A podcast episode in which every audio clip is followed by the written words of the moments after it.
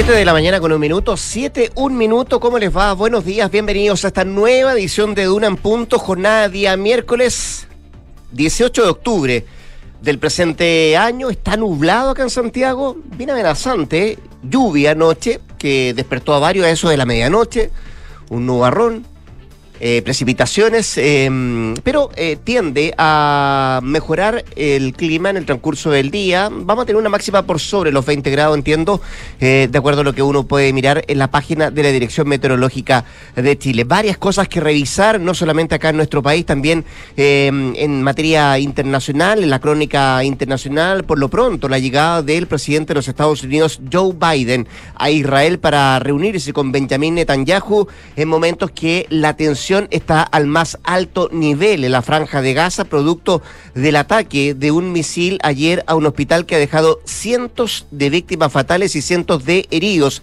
Se culpan mutuamente desde Israel y el propio Hamas.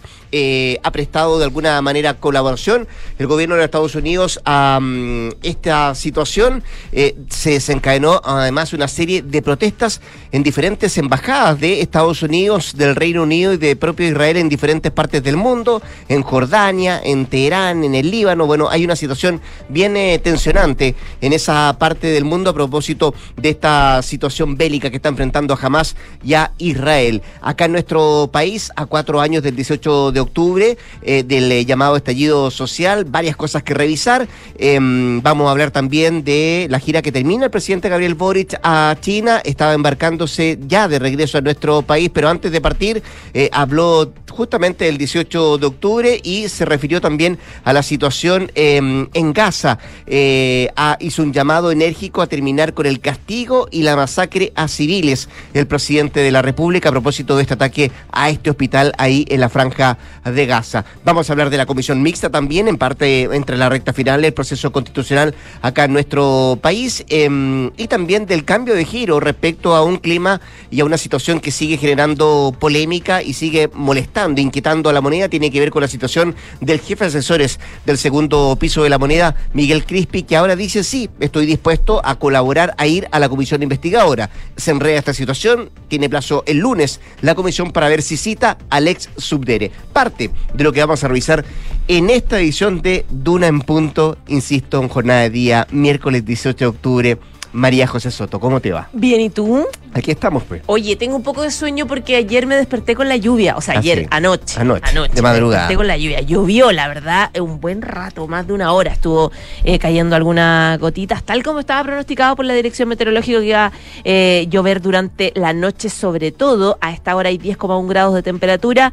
Eh, vamos a tener cielo nublado durante la mañana, sale el sol en la tarde, 21 grados la máxima. Y mañana sube un poco más la temperatura, 24 la máxima, siempre con nublado. Y ya el viernes viernes un poco más frío, 21 grados y cielo cerrado completamente. Mientras que en Valparaíso, donde nos escuchan en la 104.1, para hoy tienen una máxima de 17 grados de pronóstico. Vamos a estar con Nicolás Vergara acá en un rato más, vamos a estar con entrevistas también y con nuestros infiltrados. Viene Carlos Alonso hoy día a contarnos y hablarnos sobre los mayores riesgos externos que amenazan con cambiar el escenario económico para el Banco Central en nuestro país. Y también estaremos con Paula Catena, que nos viene a explicar el giro en la moneda y por cierto, esta disposición que mostró el eh, jefe de asesores del segundo piso, Miguel Crispi, de ahora ir a la comisión investigadora del caso convenios, se le había citado en dos veces. Las dos veces dijo que no y ahora dice estoy dispuesto a participar, a entregar respuestas a las preguntas que me hagan en esa comisión investigadora. Eso en un rato más con nuestros infiltrados,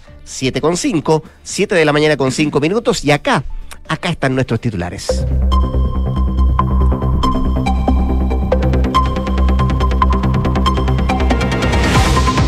Cuatro años del estallido social, el presidente Gabriel Boric envió un mensaje desde China. La política tiene que resolver el malestar del pueblo. El mandatario hizo un llamado a que todos tengamos la altura de miras para poder poner a los chilenos primero. El gobierno descartó una conmemoración oficial por el aniversario. Lo hizo, de hecho, el presidente Gabriel Boric, fue quien dijo que nos dedicamos 100% a trabajar. Y el Ministerio de Educación suspendió las clases para hoy en establecimientos municipales de Santiago y Providencia. El ministerio confirmó que la medida afectará a colegios y liceos que imparten enseñanza básica y media durante esta jornada. Robaron computadores desde el Ministerio de Hacienda. Uno de los equipos es de la Dirección de Presupuestos. Una persona desconocida logró entrar hasta el piso 12 del edificio, ubicado en Teatino 120 para sustraer seis notebooks. El ministro subrogante del Interior, Manuel Monsalve, lo catalogó de robo común y pidió esclarecer el episodio. Tras semanas de presiones y un emplazamiento de la Contraloría, el jefe de asesores del segundo piso de la moneda, Miguel Crispi, anunció su disposición para declarar en la comisión investigadora del caso convenio. Tras resistirse durante varias semanas, Crispi envió una carta a los miembros de la comisión señalando que está disponible, pero en su calidad de ex subsecretario de Desarrollo Regional. Matías Videla renuncia como CEO de Cencosud. Se abocará a la denuncia en su contra por uso de información privilegiada. El Ejecutivo recibió una sanción y multa por parte de la Comisión para el Mercado Financiero tras la compra de acciones del holding del retail. En su lugar, asumirá de manera interina la presidenta del directorio, Heike Polman materia internacional, Joe Biden ya está en Israel. Se reúne con Benjamín Netanyahu para definir los límites de la inminente guerra en Gaza. Según la prensa internacional, el líder norteamericano propondrá al premier israelí que concluya la evacuación total de los civiles palestinos en franja en la franja de Gaza antes de iniciar la ofensiva para exterminar a Hamas. En paralelo, Israel aseguró tener pruebas de que la yihad islámica causó la explosión del hospital de Gaza. Y en el deporte, lo de anoche fue una derrota aplastante. Chile decepcionó y perdió ante Venezuela por 3-0 en la cuarta fecha clasificatoria. La roja de Eduardo Berizzo fue liquidada ante la Vinotinto en el Estadio Monumental de Maturín, con anotaciones de Jefferson Soteldo, Salomón Roldón y Darwin Machis. 7 de la mañana, 7 minutos. Ya, vamos al detalle, no hablemos de fútbol, eh, al menos por hoy día. ¿Para qué, no? Eh, estamos fuera de la zona de clasificación sí, ganaron los que tenían que ganar, bueno. Y perdimos lo que teníamos que perder. sí, claro que sí. Eh, se viene una nueva fecha en noviembre, ¿eh? En un mes más entiendo que el 17 de noviembre viene otra fecha más, eh, doble fecha clasificatoria. Ya, eh, hablemos de cambio, hablemos de giro, hablemos de cambio de postura. al menos eso es lo que se trata de entender em, de esta mm, posición que adopta ahora el eh, jefe de asesores del segundo piso de la moneda, Miguel Crispi, quien se mostró ahora dispuesto a colaborar e ir eh, personalmente a la comisión investigadora que está investigando el caso convenios. Eh, esto, bueno, no es algo mm, que haya sido fortuito. Sino que más bien dice algunos surgió tras la advertencia hecha por la Contraloría General de la República, situación que además llevó ahora a la oposición a meditar si cita al ex subdere a la mencionada comisión investigadora o esperar que sea sancionado por este mismo ente contralor. Así están las cosas respecto a lo que podría pasar en los próximos días. Lo concreto es que el próximo día lunes la comisión investigadora debe resolver si cita Crispi, quien ayer, a través de un correo electrónico de presidencia, se mostró dispuesto a ir después de no presentarse en dos oportunidades anteriores que había sido citado. Eso sí, en el correo se establece que Crispi va a responder o va a aportar datos cuando estuvo en su cargo como ex subsecretario de Desarrollo Social y no puede comentar o aportar datos respecto a lo que hace ahora como jefe asesores del segundo piso de la moneda. Bueno, ese mismo día lunes también vence el plazo que el Contralor le dio a la moneda para que entregue las razones de por qué Crispi se ausentó las dos ocasiones anteriores. Horas antes, el propio Contralor Bermúdez había dicho que si Crispi acudía a esta instancia, no se necesitaría un dictamen de Contraloría, que es una frase que golpeó a la estrategia de la oposición que espera que el organismo se pronuncie antes del próximo día lunes. Dicen en la oposición que existe algo así como desconfianza y transmiten que la disposición de Crispi a acudir ahora a la comisión es una arremetida del gobierno para que no haya dictamen de parte de la propia Contraloría. Bueno, en el gobierno, de todas maneras, tienen la tesis de que solo por el hecho de haber manifestado su voluntad de acudir, ya cambia todo el principio y Bermúdez, el Contralor, no tendría por qué hacer un dictamen. Bueno, eh, algo que piensan también de manera diferente en la derecha, que en todo caso afirman que el Contralor debería pronunciarse de todas maneras. Independiente de lo que se resuelve en las próximas horas y particularmente el próximo día lunes, algunos advierten que el cambio de estrategia deja mal parado no solo al jefe de asesores, sino también al ministro de Justicia Luis Cordero, quien en esta pasada no pudo cambiar mucho el rumbo de los acontecimientos y te acordarás tú, José, que salió a decir eh, o a hablar justo después de la primera intervención que hizo el propio Contralor Jorge Bermúdez diciendo que efectivamente cuando alguien tiene o está en un puesto de poder tiene la labor en democracia de aclarar los hechos o responder respecto a algunos cuestionamientos que se hacen. Cambio de giro que por cierto eh, llama la atención, sobre todo porque el correo sale de presidencia, se muestra dispuesto ahora a acudir eh, Crispi y vamos a ver qué es lo que resuelve. Primero, la Contraloría, si es que hay dictamen, si hay respuesta a este oficio que había hecho la propia órgano contralor de parte de la moneda y qué es lo que resuelve la derecha, particularmente el presidente de la Comisión Investigadora del caso Convenios el próximo día lunes, si es que va a citar o no al propio hoy día jefe de asesores del segundo piso de la moneda. Claro, diciendo la ministra del Trabajo que sería absolutamente contraproducente que después de la presión de Sería absurdo, dijo, después de que tanto lo están citando, que lo citaron dos veces y ahora le estaban pidiendo que fuera, el lunes decidieran no convocar. No hacerlo, claro. 7 con 11. Escuchas, Duna en punto. Hace cuatro años, en un día como hoy, la verdad que lo estábamos pasando mal, probablemente. Había eh, disturbios en distintos puntos del país, había estaciones de incendio que se estaban, eh, de, metro que se estaban incendiando. Me refiero al, em, al 18 de octubre de 2019. Se cumplen cuatro años de esa fecha del estallido social y en el marco de su gira por China, el presidente Gabriel Boric reflexionó sobre este cuarto aniversario que no va a tener ningún tipo de conmemoración oficial lo dijo el propio mandatario, nosotros estamos abocados 100% a trabajar, digamos, no hay nada eh, programado. Bueno, él mismo está en China, la vocera de gobierno también está en China, pero él dice que eh, señaló que algunos pretenden borrar el tema, este tema, esta fecha de la historia. Eh, sus efectos son de largo aliento y creo que es muy pronto para poder establecer un análisis completo. Eh, sin embargo, puntualizó que tiene claridad de que el malestar del pueblo de Chile que se expresó durante estos meses es un malestar que la política tiene que ser capaz de resolver. La política y la democracia tienen que ser capaz capaces de buscar soluciones para mejorar la confianza tanto entre las personas como también en las instituciones. Eso es lo que decía el presidente Gabriel Boric en el marco de su gira a propósito de esta fecha que le toca en esta jornada súper lejos eh, y que en, aquí en nuestro país tiene una organización por lo menos logística de seguridad ya bien lista y organizada. Va a haber 4.000 carabineros que van a estar en labores especiales para este cuarto aniversario.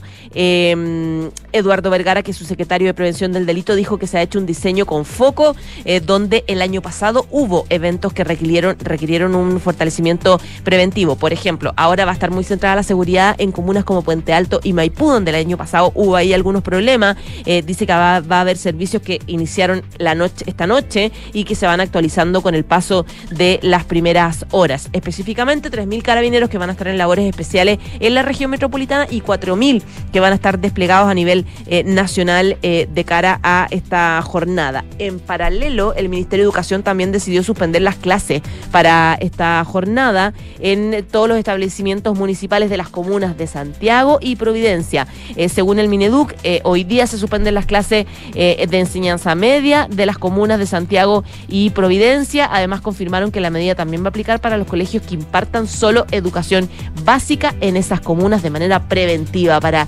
evitar algún tipo de problema o de disturbio. 7 de la mañana con 14 minutos. Estás en Duna en Punto. Y producto de todo aquello que surgió el 18 de octubre de ese año, eh, otra de las cosas que surgió, no, solamente con los hechos violentos, fue el acuerdo para eh, sacar una nueva constitución para este país. Y en eso estamos. Han pasado dos procesos. Eh, el segundo, el que estamos llevando a cabo, tuvo ayer un hito bien importante porque se conformó la comisión mixta que deberá hacerse cargo de un nuevo paso de este proceso constitucional que entra en tierra derecha, digámoslo, cuando exactamente faltan dos meses para el plebiscito de diciembre. Eh, comisión mixta que tendrá que revisar, analizar 32 observaciones que no alcanzaron el quórum necesario para la aprobación o rechazo en el Consejo Constitucional. Además, los temas a evaluar son bien clave, bien eh, polémicos, por ejemplo, la norma que habilita la paridad, la migración irregular, también está el tema de la objeción de conciencia, jerarquía de tratados internacionales y estado de sitio ante amenaza terrorista, entre otras materias que tendrá que ver esta comisión mixta, que está integrada por seis comisionados y seis consejeros que fueron propuestos por cada mesa y ratificada por los plenos de sus órganos respectivos. Así, los puestos quedaron coteados con tres cupos para cada sector, mientras que en el Consejo el escenario dejó a la derecha con cuatro cupos y la izquierda con dos, lo que le da mayoría, por cierto, a la oposición y con el número necesario para ir aprobando estas observaciones, los tres quintos necesarios. La comisión la conforman Pilar Cuevas, eh, de RN, Sebastián Figueroa, de Republicanos, Alejandro Keller, del Partido Socialista, eh, María Pardo, de Convergencia, Carlos Recondo, de la UDI y Luis Silva, de Republicanos. En tanto,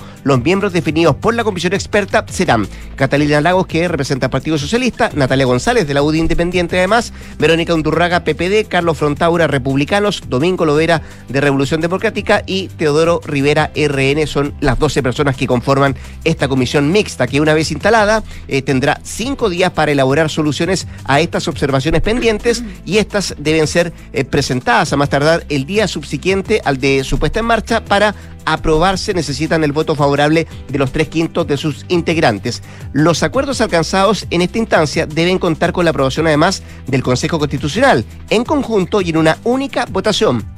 Si la propuesta no alcanza el voto favorable de tres quintos de los miembros en ejercicio, la propuesta de solución será desechada y va a quedar definitivamente fuera del texto. Eso lo vamos a ver dentro de los próximos cinco días, que es el trabajo que tiene ahora esta comisión, eh, eh, esta comisión mixta, que comienza a trabajar desde hoy mismo en este proceso constitucional. 7 de la mañana, 16 minutos. Estás escuchando Duna en Punto. Ya han pasado casi tres meses desde este robo en el Ministerio de Desarrollo Social que generó tanta suspicacia y otras acusaciones muy directas en contra del ex ministro en esa época, era ministro Giorgio Jackson. ¿Te acuerdas que robaron 23 computadores? Eh, algo que fue... Una caja de seguridad Una también. caja de seguridad que después apareció sola, los computadores aparecieron en un carro de supermercado. Eh, bueno, fue todo bien extraño, bien complejo, bien polémico. Bueno, ha pasado tres meses de ese episodio y ayer tuvimos algo también extraño, eh, también complejo y que ha generado de nuevo eh, más suspicacia. Eh, ayer a las nueve y media de la mañana se robaron o alguien entró al piso 12 del, del edificio del Ministerio de Hacienda, que está Atino 120, ahí en el centro de Santiago, y se robó seis notebooks, seis computadores.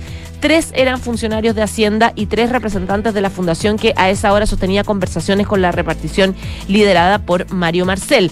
Según el reporte eh, policial de Carabineros, eh, sí, según eh, consigna eh, que tenía la tercera, al interior del Ministerio de Hacienda se sostuvo una reunión de trabajo donde... estaba gente del Ministerio de Hacienda y de la Fundación Chapter Cero, encargada de reunir directores de empresas particulares para hacer acciones de tipo cambio climático y estas fueron eh, sustraídas. En el caso de la Fundación Chapter, los directores eh, fueron objeto del robo de tres notebooks y una billetera también. El gobierno calificó este robo como un robo común. El Ministerio del el ministro de Interior subrogante Manuel Monsalve entregó más detalles respecto de este ilícito. Dice que de esos siete computadores hay cuatro que son completamente privados, hay dos que pertenecían a funcionarios, pero que eran usados para la función pública. Añadió que hay una investigación que se está llevando a cabo para dilucidar un poco el robo de estos de estos notebooks eh, que, como les decía, el ministro calificó como simplemente robo común. Eh, hay una fiscal especial eh, que es Tania Cirón Vale que está analizando el tema, se están recabando los antecedentes para poder esclarecerlo, las cámaras, eventuales registros de video para poder determinar quiénes son los responsables. El OS9 de Carabineros también revisó las cámaras concretas para hacer las primeras diligencias. Uno de esos computadores robados era de la DIPRES, de la Dirección de, eh, de, de Presupuesto, razón por la cual se generan ahí nuevas críticas. Recordemos que está ahí también el rol de la directora de la DIPRES, se, se linkea con el caso eh, convenios, todo, todo eso hace que haya sectores, sobre todo de la oposición, que están haciendo varios reclamos. 7 de la mañana con 19 minutos. Escuchas Duna en Punto. Sin lugar a dudas, sigue siendo muy tensa la situación que se está viviendo en la franja de Gaza. Cada minuto que avanza hay situaciones más complejas. La última noticia tiene que ver con la llegada a Israel del presidente de los Estados Unidos, Joe Biden, bajo un verdadero escudo de seguridad que se armó en ese país para proteger la llegada y también la permanencia del mandatario norteamericano. Tras pisar territorio israelí, Biden se reunió de inmediato con Benjamin Netanyahu en el Hotel Kempinski, que está ubicado ahí frente al Mediterráneo, donde toda la zona, en un radio de seis cuadras, a la redonda fue bloqueada por la policía y también por las fuerzas de seguridad israelíes. Una cita que se da en momentos que Estados Unidos busca mejorar la capacidad bélica de Israel para evitar que la inminente guerra en la franja se extienda en el tiempo con las inevitables bajas humanas y también los imprevisibles costos políticos. Y es que Estados Unidos teme que la profundidad de los planes militares de Netanyahu desemboquen en una crisis humanitaria y en una guerra regional que implique la participación casi obligada de Estados Unidos. Además, la visita se produce horas después del ataque con un misil a un hospital en Gaza que ha dejado cientos de muertos y cientos de heridos. Palestina culpa a Israel y este último país dice tener pruebas que el ataque provino de la yihad islámica. De hecho, antes de reunirse con Netanyahu, Biden dio por válida la versión de Israel, señalando que por los datos de los que se dispone actualmente, parece que lo hizo el otro bando, ha dicho el mandatario norteamericano. Eh, Biden ha llamado a ayudar a la población inocente que se ha quedado en mitad del conflicto entre las fuerzas israelíes y los territorios palestinos. Jamás no representa a todos los palestinos, ha declarado el presidente estadounidense. Por su parte, Netanyahu agradeció a Biden su visita y aseguró que esto muestra su profundo compromiso con Israel, con el futuro del pueblo judío y con el Estado judío. Estos momentos, además, que varias embajadas de Estados Unidos fueron atacadas en diferentes em, partes del mundo, eh, particularmente en Jordania, también eh, em, en, el Líbano, se da cuenta de incidentes que se han ido generando producto de este ataque a este hospital en casa, que insistimos, por ahora deja cientos de víctimas fatales y cientos de heridos. El número sigue creciendo de muertos, se hablaba entre 400 y, y 500 personas que perdieron la vida producto de este ataque. 7 con 21. En Duna en Punto le tomamos el pulso a la economía. Y revisamos los principales indicadores económicos. La UEF se cotiza en esta jornada en 36.281,78 pesos. El dólar observado 945,61 pesos.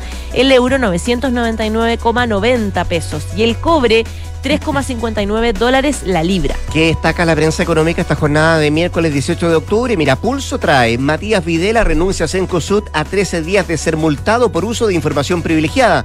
Y en otros títulos de Pulso, Codelco acelera su ingreso al litio en Maricunga, comprará proyecto en 244 millones de dólares. ¿Qué destaca el financiero? Matías Videla renuncia a Cencosud y Heike Polman asumirá sus funciones de manera interina. Son parte de los títulos económicos de esta jornada de miércoles. She's just a girl and she's on fire. Hotter than a fantasy. Lonely like a highway. She's living in La talentosísima Alicia Keys con esta canción Girl of Fire se metió un problema, la verdad. Esta semana recibió varias críticas por expresar su interés en el parapente. No pasa nada con que a ella le guste el parapente, obviamente. El punto es que los ánimos están sensibles porque lo dijo luego de pocos días que han pasado de este ataque brutal de Hamas contra un festival de música israelí utilizando precisamente parapente y asesinando a muchas personas. Lo que pasa es que la cantante ganadora del Grammy preguntó a sus seguidores en Instagram eh, qué harían si no tuvieran miedo a nada. Y ella agregó, he tenido mis ojos puestos en el parapente. Y la cantante al tiro, la gente está súper sensible, todavía muy dolida con lo que pasó. Y la cantante fue criticada por las redes sociales por este deseo. Representantes, de hecho, de la organización Stop Antisemismo calificaron la publicación como una oda enfermiza a los terroristas de Hamas que se infiltraron en Israel. Alicia de inmediato eh, eliminó la publicación, insistió en que ella no tenía ninguna relación con la guerra, que solamente era un comentario porque le gustaría andar en subirse a parapente, digamos. Dijo que en su red social, dijo, la publicación que compartí no tenía completamente ninguna relación con la reciente y devastadora pérdida de vidas de inocentes. Rezo y defiendo la paz, escribió en un comunicado en sus historias de Instagram. De hecho, su manager musical, que es Guy Ossery, nació en Israel, salió en su defensa y afirmó que ella estaba súper horrorizada cuando se enteró que había reacciones tan mala onda luego de su publicación. Mira tú, ¿ah? En medio de la polémica, nos vamos con Alicha, la pausa comercial con la estadounidense de 42 años. Eh, antes de la pausa, dos cosas. La José Soto va a volver a las 8 para actualizarnos todas las informaciones y también eh, aprovecho contarle un par de consejos de quienes hacen posible este programa, porque tu tranquilidad y la de tu familia son lo más importante. Ahora el seguro Atenciones Alto Costo de Clínica Santa María y Help Seguros se puede complementar con cobertura ambulatoria y o de accidentes. Conoce más en clínicasantamaría.cl y conecta la gestión de tu empresa con Sapiens CRP y tu área de gestión de personas con Senda, ambas soluciones de Fontana y su ecosistema sistema de gestión empresarial. Integra todos los procesos de tu compañía en defontana.com. Ya comenzó el evento digital más grande de la industria inmobiliaria. Del 16 al 22 de octubre entra a wikinmobiliario.cl y descubre las mejores oportunidades para comprar o tal vez invertir. No te pierdas wikinmobiliario.cl. Y en la Finis forman en la excelencia. En la Facultad de Medicina integraron una nueva investigación avanzada en nutrición. Universidad Finisterre, admisión 2024. 7 con 25. Vamos rápidamente a la pausa porque nos queda mucho más que revisar acá en Duna en Punto. Quédate en la 89.7. Tú no lo ves, pero en este momento Fernanda está a punto de dar el paso. El paso de contratar de Fontana recursos humanos para calcular remuneraciones, tener firma digital y aplicación para colaboradores. Felicitaciones Fernanda, diste el paso. Y tú también puedes con Defontana Recursos Humanos, el software para gestión de personas. Contrátalo hoy en defontana.com. Defontana, pensemos digital. ¿Sabías que el seguro Atenciones Alto Costo de Clínica Santa María y Health Seguros se puede complementar con cobertura ambulatoria y o de accidentes? Contrata y conoce más en clínicasantamaría.cl. El riesgo es cubierto por HELP Seguros de Vida sea Las condiciones generales se encuentran depositadas en la Comisión del Mercado Financiero bajo el código POL 3 2017 0001. Hay un lugar donde se conectan todas las cosas buenas de volver a trabajar. Comodidad y ubicación, espacios y flexibilidad, seguridad y privacidad. Un lugar donde se conecta lo mejor de cómo se hacían las cosas y de cómo se harán. Un lugar donde todo encaja, todo fluye y todo funciona. Office Hub Costanera, donde todo se conecta. ¿Y tú, ya elegiste el Hub como tu nuevo lugar de trabajo? Descubre más en officehubcostanera.cl. Los fondos mutuos que buscas para cumplir tus objetivos están en Scotia, premiados este 2023 por Morningstar y Premio Salmón, por su sólida gestión con asesoría experta y trabajo colaborativo para tus metas de inversión. Hazte cliente y dale un impulso a tus proyectos. Abrimos las puertas al evento digital más grande de la industria inmobiliaria, Wiki Inmobiliario 2023. Del 16 al 22 de octubre, entra a wikimobiliario.cl y descubre las mejores oportunidades de proyectos y financiamiento hipotecario en Santiago y regiones, en blanco, en verde y con entrega inmediata. Compra o invierte en un solo portal, en una sola semana. Entra ya a wikimobiliario.cl. La oportunidad más grande. Ah, no sabes el dato que te tengo de Salfarrent. Ya, sí sé, que reservaste con tiempo en Salfarrent para conseguir el mejor auto a un super precio y así, luego de disfrutar del viaje, lo devolvías de forma fácil y te juntabas conmigo a pasarme el dato para que yo también reservara con tiempo. Pero lo que tú no sabes es que yo ya lo hice, po. Buena. Tú también puedes anticiparte reservando tu auto en salfarrent.cl. Por esto y mucho más, somos el mejor rentacar de todo Chile. ¿Sabías que en Chile el 80% de los chilenos y chilenas quiere mantener la propiedad sobre sus ahorros previsionales? Está más claro que el agua que los chilenos y chilenas quieren elegir. Si quieres más información, entra ahora en másclaroquelagua.cl. Estás en Duna en Punto con Rodrigo Álvarez. Son las 7 de la mañana con 28 minutos. Seguimos acá en Duna en Punto. Ayer quedó conformada la comisión mixta que va a comenzar a proponer soluciones a las normas que aún suponen un nudo en el proceso constitucional que estamos llevando a cabo. Son 12 personas en total, entre consejeros y expertos. Hablamos con uno de ellos, el abogado Domingo Lovera, representante de Revolución Demo- Democrática, quien ya está al eh, teléfono. Eh, abogado, ¿cómo le va? Buenos días. Buenos días, Rodrigo. Gracias por el contacto. Hay que presentarlo como el comisionado experto de la comisión mixta, ¿no? Más o menos por ahí va la definición del cargo ahora en esta parte del proceso, porque eh, se han ido eh, redoblando lo- lo- los trabajos para algunos, ¿no? Así es, comisionado mixto podríamos decir Ya, por ahora. dejémoslo como comisionado mixto. Eh, Domingo, eh, partamos por lo más formal. Eh, parten hoy mismo el trabajo, ¿no? ¿Hasta cuándo y de qué forma comienza a estudiarse, resolverse esta parte del proceso constitucional? Mira, eh, efectivamente la comisión mixta tiene un objeto que es el mismo que tienen las comisiones mixtas en el trámite legislativo, es decir, resolver un desacuerdo, un entuerto entre las dos cámaras, en el caso del Congreso, aquí entre los dos eh, órganos del proceso, entre la comisión y el Consejo, y por eso se compone, como tú bien decías, de integrantes de la comisión experta y de integrantes del Consejo Constitucional, y su objetivo es proponer una solución a este desacuerdo que existe respecto a un puñado de normas eh, no menor, ¿no? Eh, y empezamos el trabajo hoy día eh, en la tarde, estamos convocadas y convocados a las 3 de la tarde para la primera sesión, vamos a definir horarios y tenemos luego cinco días por plazo constitucional, esto es hasta el próximo lunes, para eh, presentar el informe en caso de que exista eh, ese acuerdo. Uno, uno podría pensar que son eh, es poco tiempo, ¿no? Tomando en cuenta que son 32 las observaciones que tienen que estudiar, o, o es eh, suficiente estos cinco días que, que se propone. A ver, es verdad que uno siempre quisiera más tiempo, pero este es un proceso que en general ha sido bastante apretado. Recuerda tú, Rodrigo, que Sí. durante la primera etapa del trabajo de la comisión tuvimos tres meses, de los cuales eh, en los primeros 15 días tuvimos que presentar un borrador completo, luego hubo otro plazo bastante parecido para presentar un segundo informe, entonces han sido plazos acotados porque el- existía el convencimiento al inicio de este proceso que esto es algo que debía cerrarse eh, dentro de este plazo eh, menor a un año. Entonces son cinco días, es verdad, es un plazo apretado, eh, ya estamos algo acostumbrados y acostumbrados a trabajar eh, sin horario, pero también, por otro lado, para balancear esto, son normas que hemos venido masticando desde hace bastante rato ya, entonces tenemos más o menos claro cuáles son los nudos y las entradas. A, a propósito de lo mismo, porque usted definía este, esta comisión mixta como la que tiene que resolver los eh, desacuerdos o entuertos, dijo usted, eh, de lo que se hizo en el trabajo pasado. ¿Con qué ánimo llegan eh, a esa comisión y particularmente usted, tomando en cuenta que son minoría?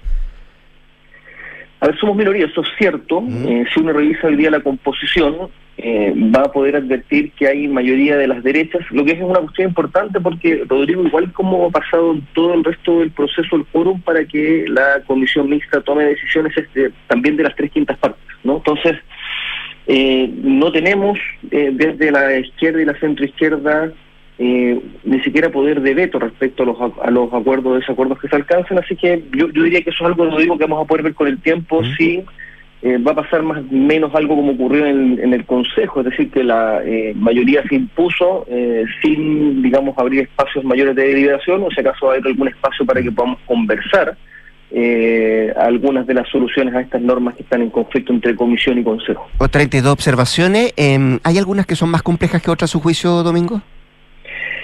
Sí, eh, yo diría que varias de ellas son de carácter técnico, ¿no? Eh, al menos desde el punto de vista eh, de, de su configuración en una constitución, y hay algunas que son, yo diría, de algo más sencillas, algunas en materia de, de fundamentos, por ejemplo, que tiene que ver con la definición de la forma jurídica de Chile, ¿no? Chile adopta qué, qué forma de gobierno, hay algunas expresiones ahí que nos parecen adecuadas, eh, consideradas desde el punto de vista eh, técnico, eh, qué ocurre con la Defensoría Penal Pública, por ejemplo. No se ha hablado mucho de esta constitución de la seguridad, como han dicho las derechas, pero curiosamente de todos los órganos que participan, en el- déjame decirlo así, del fenómeno delictual, la Defensoría Penal Pública no aparece hasta muy tarde y hay una discusión respecto a su autonomía o respecto incluso a su reconocimiento.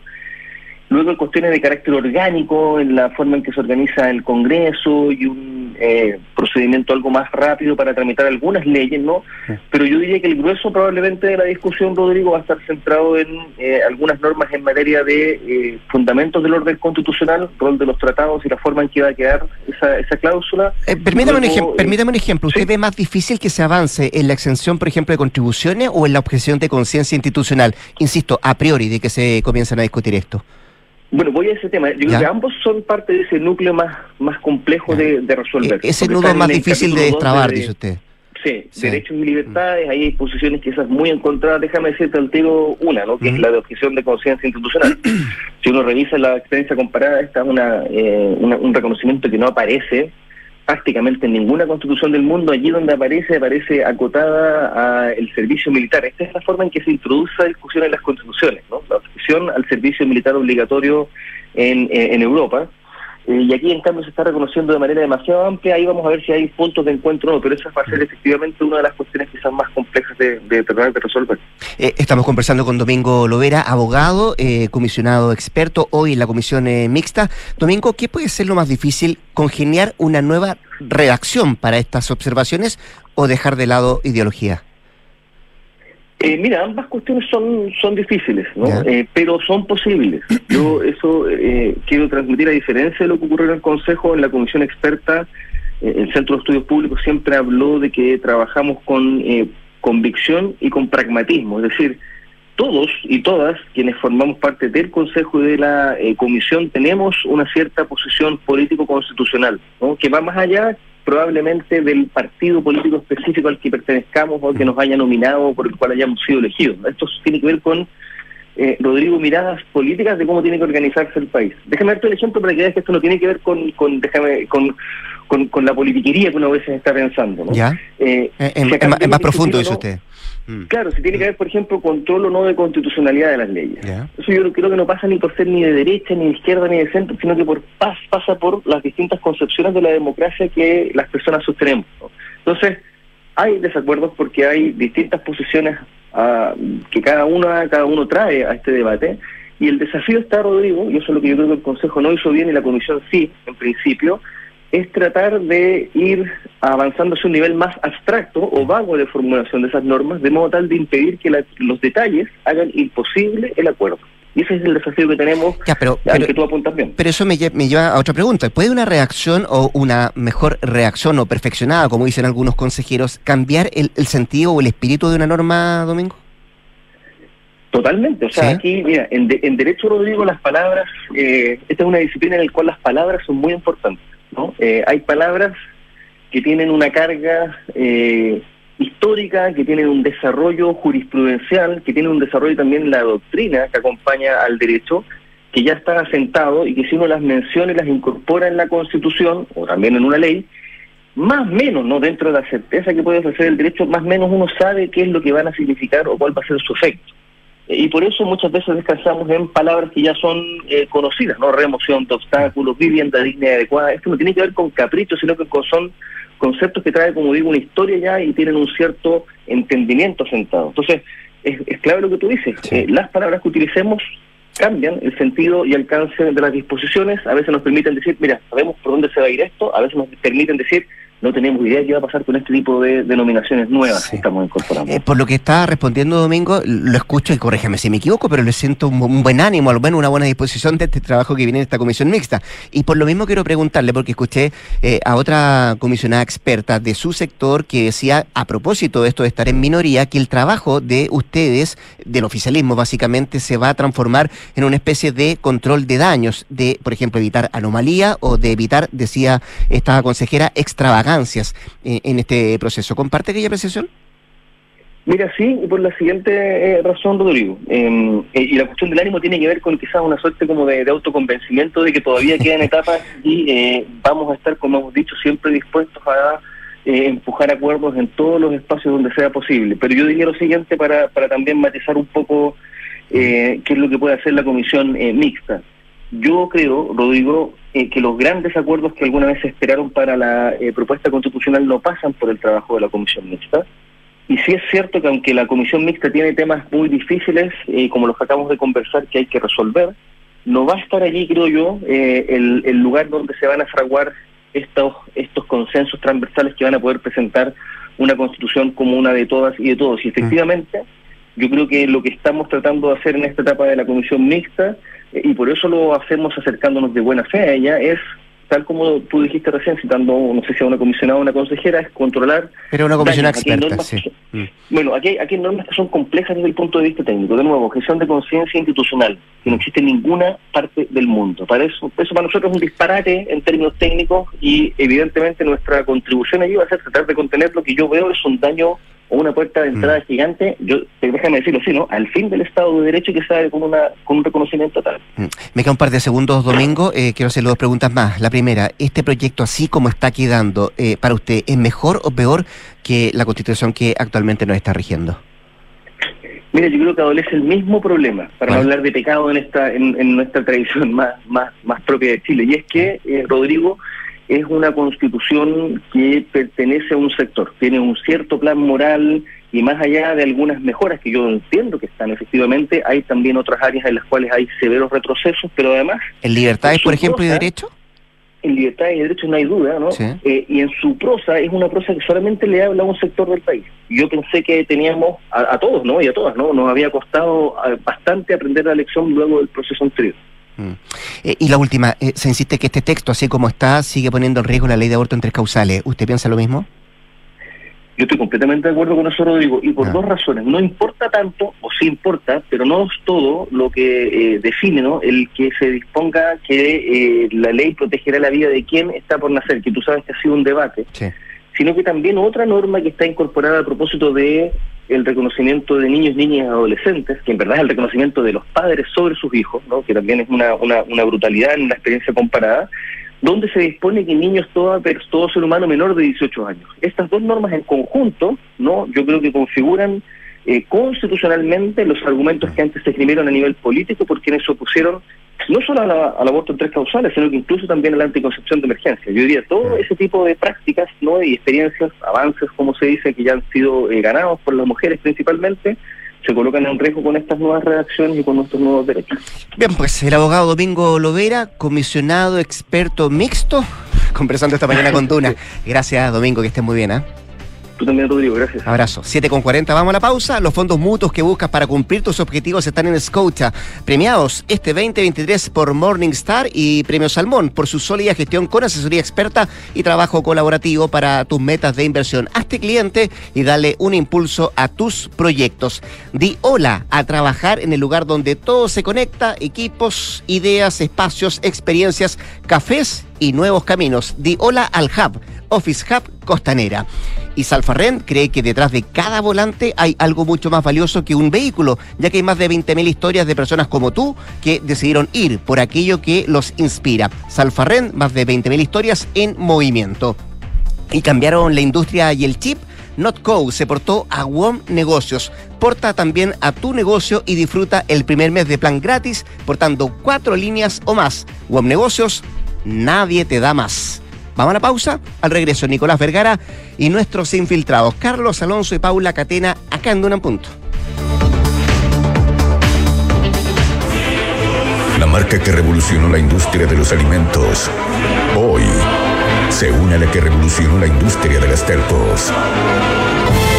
Notco se portó a WOM.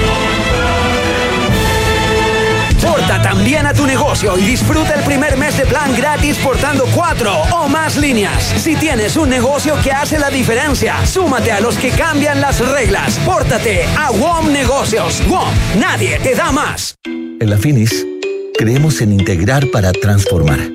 Porque la excelencia se logra integrando la docencia, la investigación y el entorno. En la carrera de medicina, con seis años de acreditación, integramos una nueva alianza con la Clínica Las Condes. Más de 40 campos clínicos y más de 8.000 personas al año atendidas gratuitamente por nuestros equipos. Universidad Finisterre. Integrar para transformar. Admisión 2024. Historia 2611. Inés y Juan vienen llegando de unas vacaciones soñadas del sur de Chile. No tenían auto, pero reservaron una 4x4 en salfarrent.cl y lo disfrutaron cada kilómetro. Ahora quieren postear una foto donde salgan los tres. Él, ella y el auto. En Salfarrent tenemos más de 20.000 vehículos, perdón, más de 20.000 historias recorriendo Chile. Empieza la tuya en salfarrent.cl. Salfarrent, leasing operativo, rentacar, arriendo de maquinaria y venta de autos usados. ¿Sabías que en Chile el 80% de chilenos y chilenas valora mucho la propiedad sobre sus ahorros previsionales? Está más claro que el agua que los chilenos quieren seguir siendo los dueños de su esfuerzo. Si quieres más información, entra ahora en másclaroquelagua.cl. Enfrentar el cambio climático es tarea de todos. Duna, por un futuro más sostenible. La revista Sustainability ha reconocido recientemente a Acciona entre las 10 empresas europeas que más contribuyen en la transición global hacia las energías renovables. Esto a través de las inversiones que impulsan y los servicios públicos que prestan. La publicación inglesa recalca el arraigo de Acciona en el sector de las energías renovables, posicionándola como una compañía comprometida con la transición mundial hacia la sostenibilidad, destacando que desde sus orígenes solo ha desarrollado proyectos de tecnologías limpias como eólica, fotovoltaica, hidroeléctrica y termosolar. El artículo releva el rol clave que tienen las empresas en el reemplazo de los combustibles fósiles por no contaminantes, como una forma de responder a la urgente necesidad de avanzar en la descarbonización del planeta. Acciona, expertos en el desarrollo de infraestructuras para descarbonizar el planeta. Escuchas Duna en punto. Duna 89.7.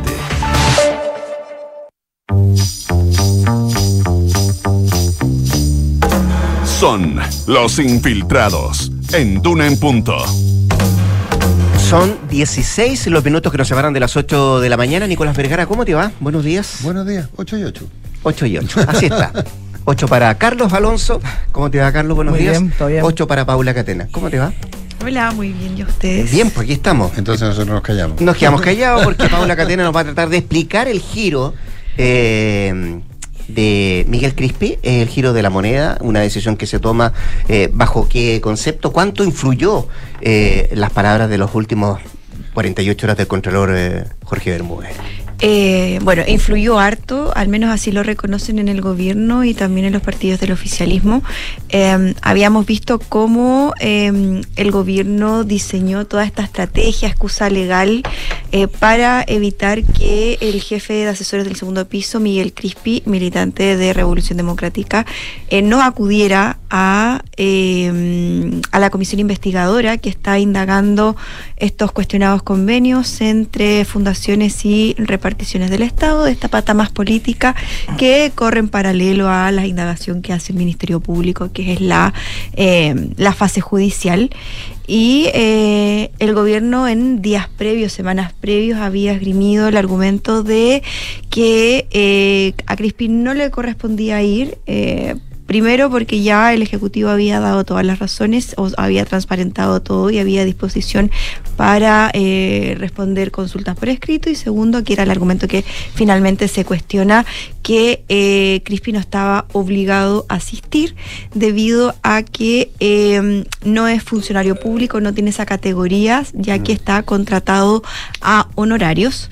Eh, un argumento que mm, rápidamente eh, tiró por suelo el contralor Jorge Bermúdez el día lunes, donde eh, si bien no, eh, no da una respuesta finalmente oficial, pero dice, ojo que eh, los, funcionarios en categoría los asesores también tienen una responsabilidad y eh, le dio un plazo al gobierno de cinco días para responder por qué creían ellos que no estaba en la obligación CRISPI para asistir. El golpe que da el Contralor con sus palabras, bueno, se hizo sentir en, en Palacio que finalmente hace tambalear todo este diseño, toda esta estrategia que no solo eh, ayudó a diseñar el ministro de Justicia, Luis Cordero, que hemos visto cómo en los últimos me- meses se ha transformado de alguna forma en el abogado del gobierno eh, para salir a confrontar eh, problemas que son difíciles para la moneda. Lo vimos con el caso de los indultos, también lo hemos visto en el tema de las ISAPRES y ahora también para esgrimir eh, de alguna manera la defensa o esta excusa eh, legal para que Crispi no asistiera al Congreso, que hay que decir que fue en dos, dos ocasiones invitados por esta comisión investigadora eh, y eh, se negó a asistir la en la primera ocasión eh, solo avisando media hora antes de que fuera la sesión. Y en la segunda oportunidad avisó con un poco más de anticipación y envió un documento de seis carillas dando cuenta de, bueno, avisando que no iba a asistir y también dando cuenta de materias que habían sido cuestionados, de unos traspasos, validación de traspasos de cuando él era subsecretario de la Subtere a la Fundación eh, Procultura que había estado también en cuestión y en la mira de la oposición. Bueno, finalmente el gobierno hace un giro. Ayer eh, el propio Crispi manda un correo electrónico eh, diciendo, manifestando su disposición a concurrir, a, esta vez así asistir a la comisión investigadora y eh, dando cuenta de que hay disposición, pero ojo, para responder lo relativo a su época de subsecretario. Todo esto eh, eh, con el trasfondo de que eh, en el gobierno sinceran y reconocen en privado que se tuvo que convencer a Crispi de asistir porque había cierta resistencia. No quería eh, acudir para algún Sabe a lo que va. con el objetivo, claro, él fue diputado y sabe que instancias de ese tipo finalmente se terminan exponiendo.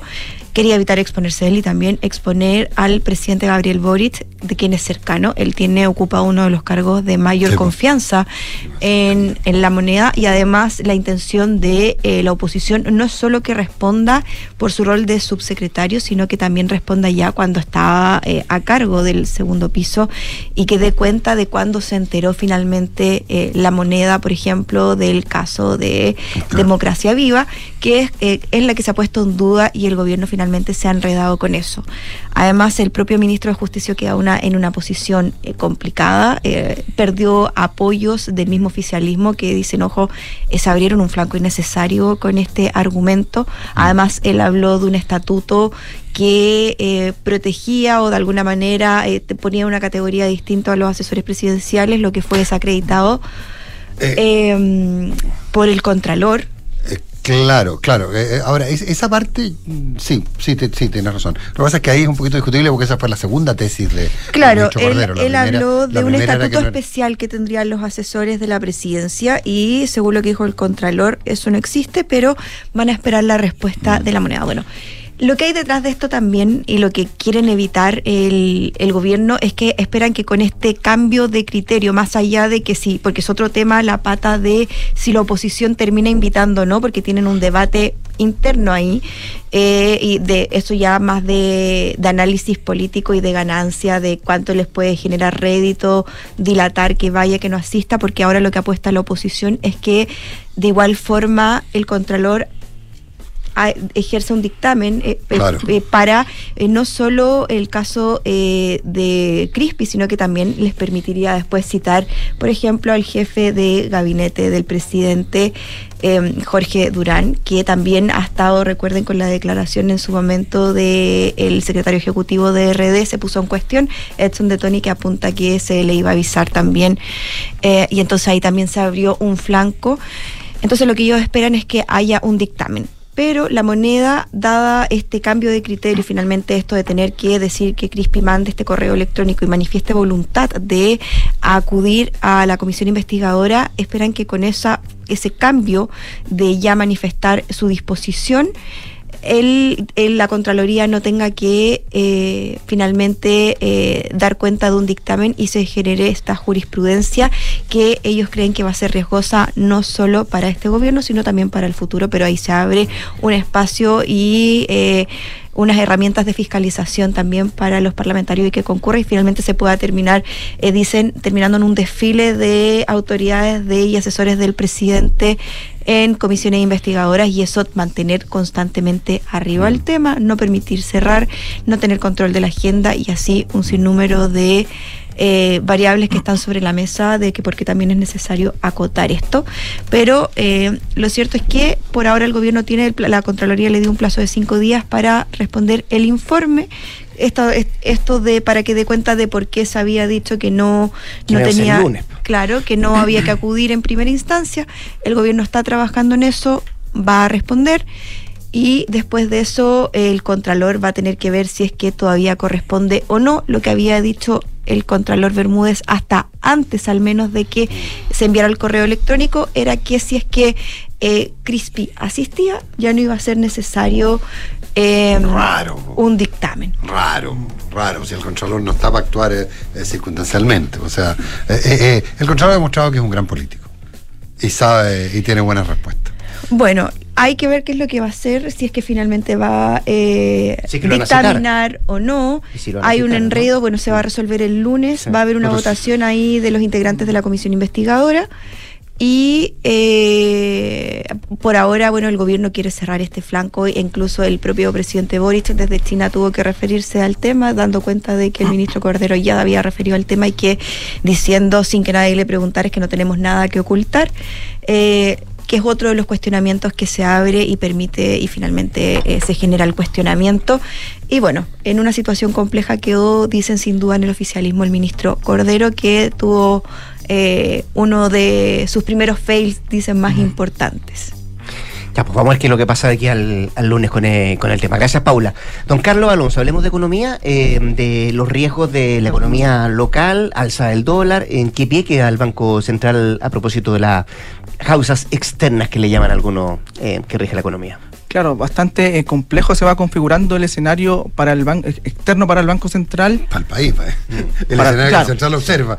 Para, para que describe para, para el país. Claro. Exactamente. Eh, esto por distintos factores que están sucediendo actualmente a nivel, a nivel internacional y que tienen implicancia directa en la economía eh, chilena. Uno de ellos, bueno, lo hemos observado ya durante este último tiempo, el, el alza del petróleo que tiene una, eh, un impacto directo en la, en la inflación a través de los combustibles, la situación que está pasando en Estados Unidos, donde la Fed, si bien, ¿no es cierto?, ha dicho que quizás no siga subiendo la, la tasa de interés, la va a mantener más en ese mismo nivel, que son niveles altos por más tiempo, a lo que se suma también el, el tema de fiscal en Estados Unidos, donde el 17 de noviembre eh, podría eh, cerrar el, gobierno, como se llama, dado esta prórroga que hizo en, septiembre el presidente Biden. Eso también generaría mucha volatilidad y incertidu- incertidumbre, dicen los, los economistas acá en Chile. Eh, bueno, el tema de China, que está bastante volátil, sobre todo en el mercado inmobiliario. Y todo esto ha generado una presión alcista para el dólar, que está actualmente, bueno, ayer tuvo un, un respiro, como, como llaman lo- lo- los economistas, estuvo en, en 9.50 el martes, eh, ayer, eh, perdón, el lunes, ayer bajó a 9.40 y va a estar bastante, eh, con bastantes fluctuaciones eh, en lo que queda del año. Todo eso va configurando un, un cambio de escenario que si bien todavía no se materializa en efectos concretos en la economía chilena, va, va cambiando un poco o se va materializando, mejor dicho, el escenario de riesgo que el Banco Central describió en el informe de política monetaria de septiembre. Y esto hace, eh, tiene efectos de corto plazo y de eh, mediano plazo. En el corto plazo, y lo más inmediato, los economistas ya ven que el Banco Central va a moderar el ritmo de baja en la tasa de política monetaria. Sí, ¿no es cierto? Ya lo están dando por, por más o menos hecho. sí. ¿Se acuerdan que hace un tiempo muchos decían que el Banco Central incluso iba tarde en la, en la baja de tasa? Que tenía que haber bajado 100, 100 o sobre 100 puntos base, era como un poco la, la visión mayoritaria del mercado. Ahora esto ha ido cambiando y para eh, la próxima reunión que es la próxima semana, el próximo jueves, que es miércoles y jueves, el jueves se conoce la- el comunicado del Banco Central, ya algunos dicen que tiene que bajar solo 50 puntos base. Eso es un cambio eh, relevante un poco a lo que a lo que se esperaba. Y respecto a la- al, al- al- al horizonte meta, te cambia completamente. digamos. Claro, y ahí hay un cambio también que si bien algunos dicen que todavía es, es marginal, algo indica porque el Banco Central esperaba llegar este año, a final de, de este año, en diciembre, en, eh, en un nivel entre 8 y 7,75 como, como rango de política monetaria, de tasa de interés. Ahora está entre 8 y 8,5. O sea, se sube un poco la, la visión que tiene el Banco Central para la política monetaria. Todo eso hace que va a ser más lenta la, la, la, la reducción, ¿no es cierto?, de la, de la política monetaria y a la vez va a mantener más contractiva la, economía, que es la otra cara. Eh, eso en, el- en materia de corto plazo, porque bueno, la próxima semana se sabe ya la, reunión y donde el central también va a entregar un poco su visión con respecto a lo que está viendo del, tipo de cambio, del dólar, donde también muchos economistas, varios economistas mejor dicho, plantean que el Banco Central debería suspender su programa de compra de, dólares para... eh, para, que, para no generar presiones al, tipo de cambio. Eso el Banco Central todavía no lo ve, dicen que no es, que si, si llegase a pasar eso, el, el efecto sería bastante eh, marginal. Eh, entonces no cambia mucho la tendencia del dólar a nivel internacional, que está siendo presionado por todos estos otros factores. Ahora, de mediano plazo, el cambio que están viendo ya eh, en el mercado es que lo más probable el Banco Central ajuste a la baja su proyección de crecimiento para el próximo año. Hoy está entre eh, 1.25 y 2.25. Es probable que lo deje entre 1 y 2, eso Entre más o menos. sí. Lo que también eh, afecta o pone más en cuestión la proyección que hizo Hacienda de, de 2,5% para el próximo año. Eso. Y lo otro también relevante es que la inflación se mantendría más alta por un mayor tiempo. Recordemos que el Banco Central esperaba, o espera todavía, porque todavía no, lo oficializa, que ya a, en eh, a inicios del segundo semestre del próximo año la inflación estuviera ya más cerca de 3%. Eh, ahora eso se ha, i- se ha ido postergando un poco la visión de- del mercado, donde recién va a estar más cerca de 3% hacia la última parte del, del año. Último trimestre. Claro, entonces ya hay un- se va configurando un escenario de mayor, de mayor riesgo internacional. Y lo último, también que ven que, que se puede llegar a, a suceder a nivel eh, externo y que afecta a la economía chilena, es que por un lado la economía eh, mundial se enfríe, eh, se enfríe en demasía o incluso llegar a una, a una recesión, que eso todavía no está, es un escenario bastante, con bastante poca probabilidad, pero no está descartado, y una inflación alta. Entonces ahí el central va a tener que calibrar qué hacer, si bajar la tasa para reactivar la economía o mantenerla más arriba para eh, controlar la inflación. Son todos esos escenarios que se van configurando. Lo cierto es que ya el próximo jueves vamos a tener una visión más oficial del Banco Central en el comunicado de la, de la política monetaria eh, que va a entregar eh, junto a su decisión. Estaremos atentos. Lindo escenario. no hay mucho más que comentar. Lindo escenario. Carlos Alonso, Paula Catena, muchas gracias por, por estar acá. Complejo escenario bien. como el de la selección de ayer. ¿Te acuerdas que antes se decía si era externo o interno? Claro. Ahora no hay duda que es externo. De los computadores de la DIPRES nada se sabe. Nada todavía, está en investigación. Gracias, Carlos Alonso no fue. Gracias, Nicolás. No, Eh, ayer no fui haciendo. Ayer no fue Hacienda, así que. Y todos lo vimos, tenemos, tenemos cuenta. Nos vamos, se viene la noticia con María José Soto y después de eso hablemos en off acá al 89.7. Quédese, quédese Canduna, buenos días. Buenos días.